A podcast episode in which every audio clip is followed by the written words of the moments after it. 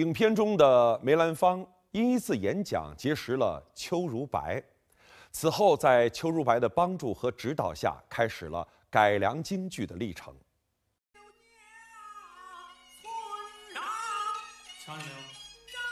先是和十三燕合演《汾河湾》时，改动传统表演方法，为了表达女主角柳迎春的思夫之情，添加了她静听薛仁贵在窑外倾诉衷肠时的身段。最终，梅兰芳以两出新戏《黛玉葬花》和《一缕麻》彻底击败十三燕。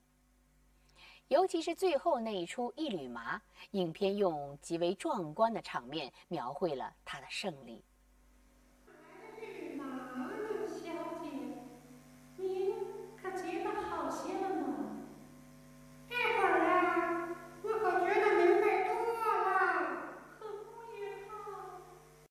关于梅兰芳和十三燕的原型谭鑫培之间的真实关系，我们在上期节目中已经跟大家一起做了了解。那么在这一期节目里，我们将和大家进入另一个话题：如何看待京剧艺术中尊重传统和有效创新之间的关系，也涉及到如何欣赏京剧的问题。梅兰芳从在艺术的那个资历上来说呀，他还不够跟谭先生打对台的。如果孟小冬生几个孩子的话，我的奶奶也不会说呃，把他拒之门外哦。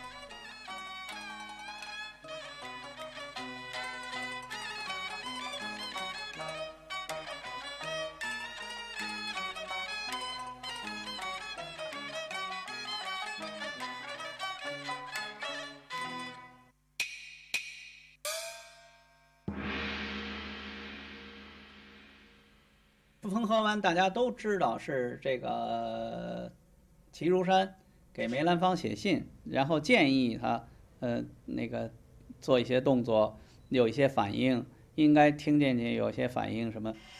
汾河湾，他们爷俩同台演过，改动身段也是事实，这也是在齐如山先生的建议下。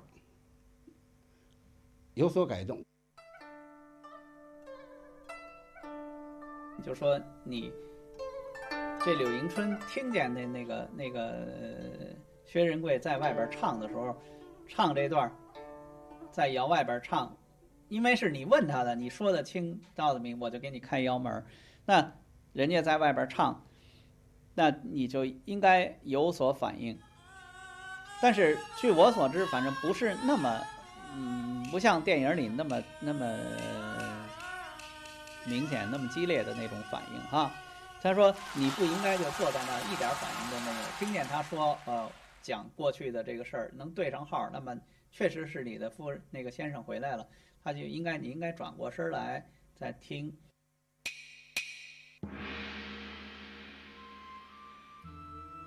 尽管影片制片方一再否认，但是。邱如白，他这些故事啊，其原型正是齐如山。齐如山晚年在自己的回忆录里面，对此有详细的追述。电影《梅兰芳》中对于这一次合作给予了非常正面积极的评价，并且梅兰芳在邱如白的帮助下，开始走上了京剧革新之路。在不断改良的过程中，梅兰芳逐渐完成自我，成为艺术大师。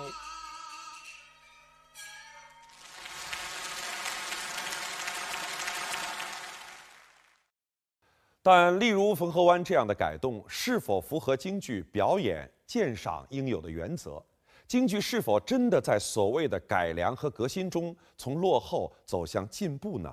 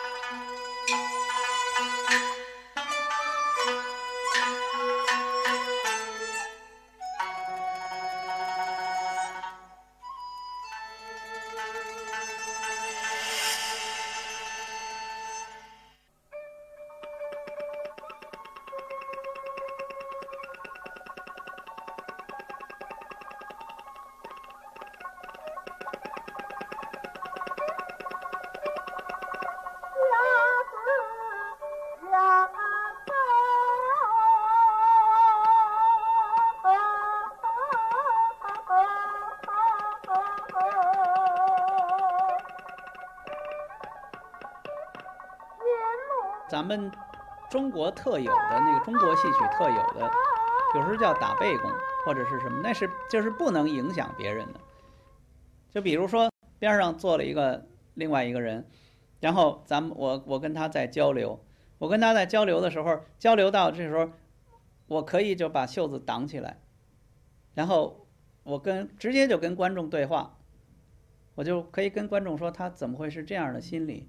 那这个袖子就像一面墙似的，就挡起来，这个人就看不见我的心理。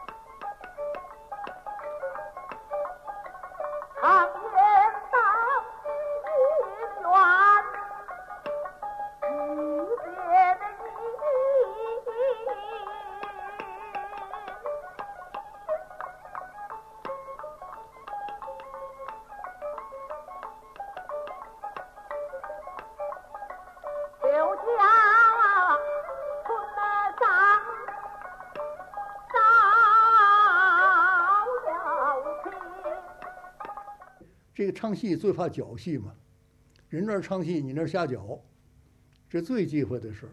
齐如山那时候，因为他是比较研究这个话剧啊，他就提出来，好像是在那儿傻坐着不好，他也不是坏意思，哎，但是给梅兰芳建议，梅兰芳试试吧，试试觉得效果不好，效果不好，呃，效果不好的，所以就就后来就不用这种东西。齐如山呢，后来正式说过。他说他这个事儿做的不对。实际上，按咱们电影、电视的手法，就是特写，就是这个人的内心独白。嗯，那我我是这样理解。那个根本是外行，那是。齐如山本人都说了，他外行事干的。齐如山回忆录中说，自己当时脑筋有点西洋化，回来再一看国剧，乃大不满意，以为绝不能看。其实我所写的改良国剧的话，到如今看来都是毁坏国剧的。研究了几年之后，才知道国剧处处有它的道理。我当时所说的那些话是外行而又外行的。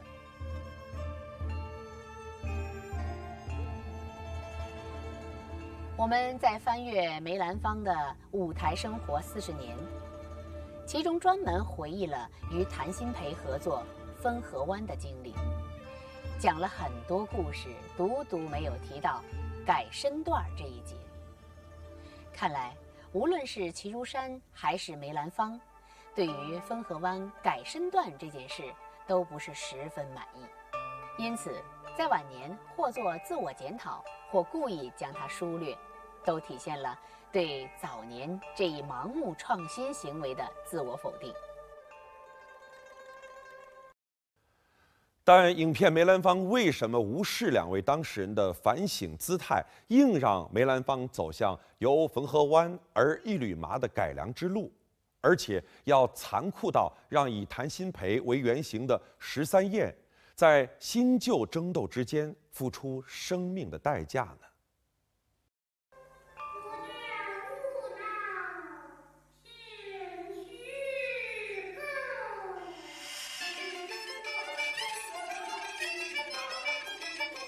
电影《梅兰芳》里面，编导他要安排这个场景，他要让梅兰芳去以一个新文化的代表这种姿态去战胜一个旧文化的代表十三燕。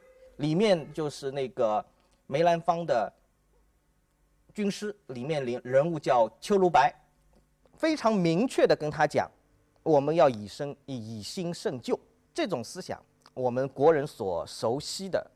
其实可以用八个字来概括，叫做“物竞天择，适者生存”。一八九五年的时候，我们这个晚近以来的非常重要，对中国思想界起到一个非常重要推动作用的思想家，就严复，他翻过一本书叫《天演论》，很多人都非常熟悉这个东西。《天演论》里面就是用这八个字来概括所谓的这个。进化论的问题，那么这个进化论已经脱离了达尔文当时所讲的一个生物界跟自然界的进化，而是要把这种精神引入到社会科学，就是人类社会。人类社会，那么很多人觉得也是像自然自然界一样，生物界一样，它是有一个不断前进的过程，总归是新的东西比旧的好。那么这个严复一八九五年翻译的这个《天演论》。其实它是有原本，原本是什么？是一八九三年，英国有一个生物学家，名字叫赫胥黎。赫胥黎他在生物学上是非常坚定的赞成达尔文的进化论的。但是，赫胥黎的那一本书，全名叫做《进化论与伦理学》，在。生物的问题上面，在自然科学的问题上面，赫胥黎赞成达尔文，但是赫胥黎非常反对斯宾塞。斯宾塞把这一套理论引入到社会科学里面，就是所谓的社会达尔文主义。他认为人类社会也是这样的。后半部分，赫胥黎的伦伦理学批评的就是这种社会进化论。他认为人类社会跟自然现象是不一样的，人这个东西太复杂了。社会制度跟人人的思想的选择，不是一个简单的，就是说你明天的东西就比今天好，今天的东西就一定比昨天好，不是这种简单的思维。而严复在把这本东西翻译进来的时候，对他进行了阉割，只翻译了前面的进化论部分，而没有翻译后面的讲伦理学的部分。后面讲伦理学的部分，严复就用斯宾塞的这个社会进化论给替代了。晚清以来，中华民族遭遇了前所未有的变局。达尔文的进化论披上社会进步法则的外衣，适时的进入中国，影响了一代又一代的中国人。五四新文化运动领袖胡适，原名胡洪兴，就是因为福音。物竞天择，适者生存的理论，才改名胡适，字适之。可见这一学说影响之大。赫胥黎这个东西发表于在英国，发表于一八九三年。严复是这个东西《天演论》的翻译是一八九五年。在这两年之间，一八九四年，中国发生一个非常大的事情，就是甲午海战。甲午海战是让中国人真正感觉到这种民族危机的这样一个大的很大的一个契机。那么严复他这么做可能是有一个时代背景的，因为知识分子有他有一种情怀，就是说希望自己去承担一种社会责任，希望自己的思想对整个社会的推动起到一定的作用。也希望自己整个民族从这种困境当中走出来。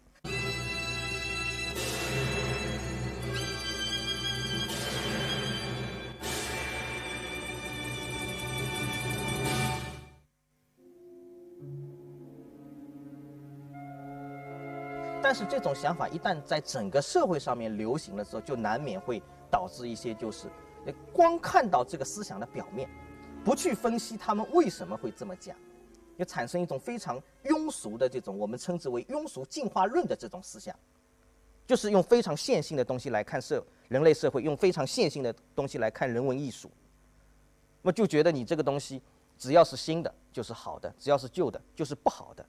那我创新，创新本来应该是一种手段，你为了达到一种更好的目的，你才去创新。流流变到后来，创新不是手段，创新就是目的。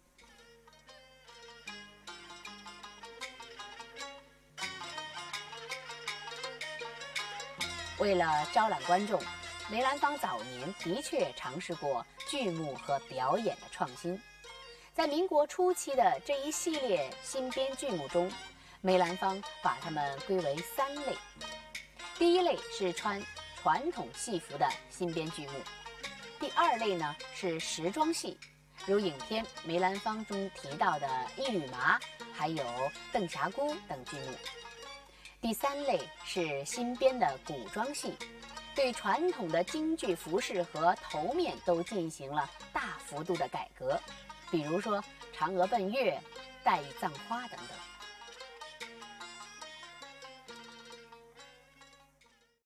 这些剧目虽然以其新鲜感在一段时间内很叫座，但从长远来看，他们是否成为了京剧发展的方向？梅兰芳自己是否也彻底抛弃传统，走向全面创新之路？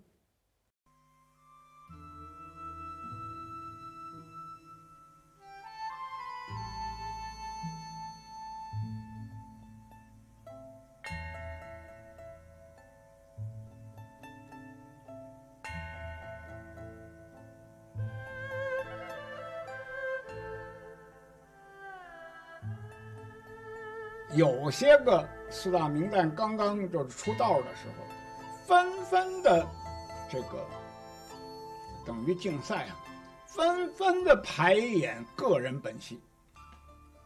个人本戏就使得观众耳目一新，哪怕这个个人本戏编出来不成熟，唱不了几天就收了，可是它毕竟是新东西啊。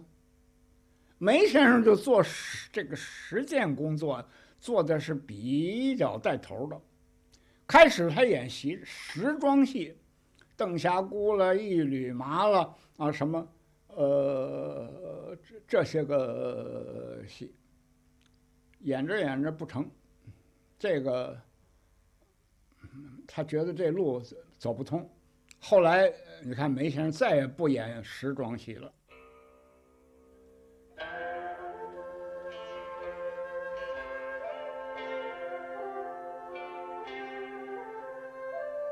另外还有一个古所谓古装戏，古装戏呢缺少情节，以什么为重点呢？以舞蹈，以这个表演，以这个特技为重点。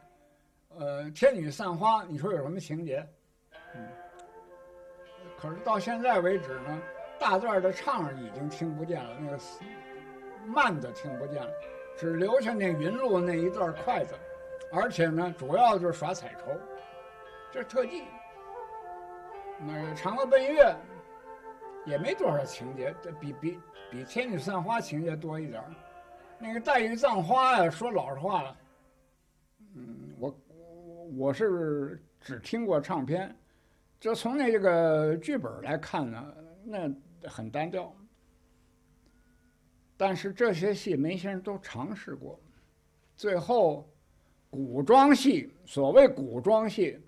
梅先生真正保留下来的，要我说只有一出，就是《霸王别姬》，因为《霸王别姬》那戏太热闹了，那个戏就是现在演片段也还能吸引人。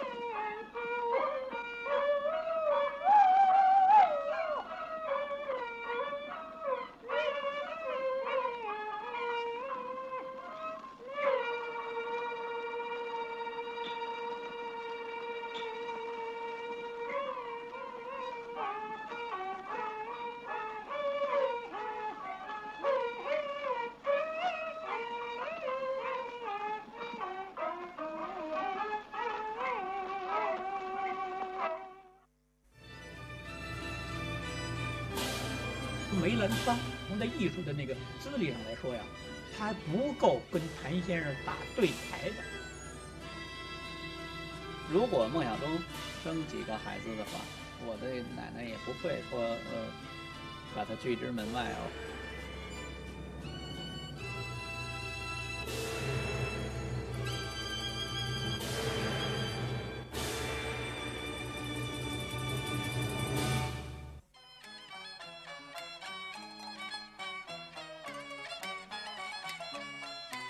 梅兰芳晚年他自己承认的作品里面有一缕麻吗？梅兰芳他自己晚年那个穆桂英挂帅是是什么样子？为什么要从铁笼山里面去画身段？为什么要恢复整个传统的这个装束？今天这么多学梅派的演员或者是业余的爱好者，学穆桂英挂帅的可能很多。你看，你见过几个梅派演员上台唱是唱一缕麻的？或者是唱那种大布景什么俊熙人之类的，梅兰芳晚年自己不也是讲这个京剧改革创新，有所谓的一步不换影吗？电影梅兰芳的编导，他拿出来赞扬梅兰芳的东西，恰恰是被梅兰芳自己在艺术上成熟以后给否定掉的东西。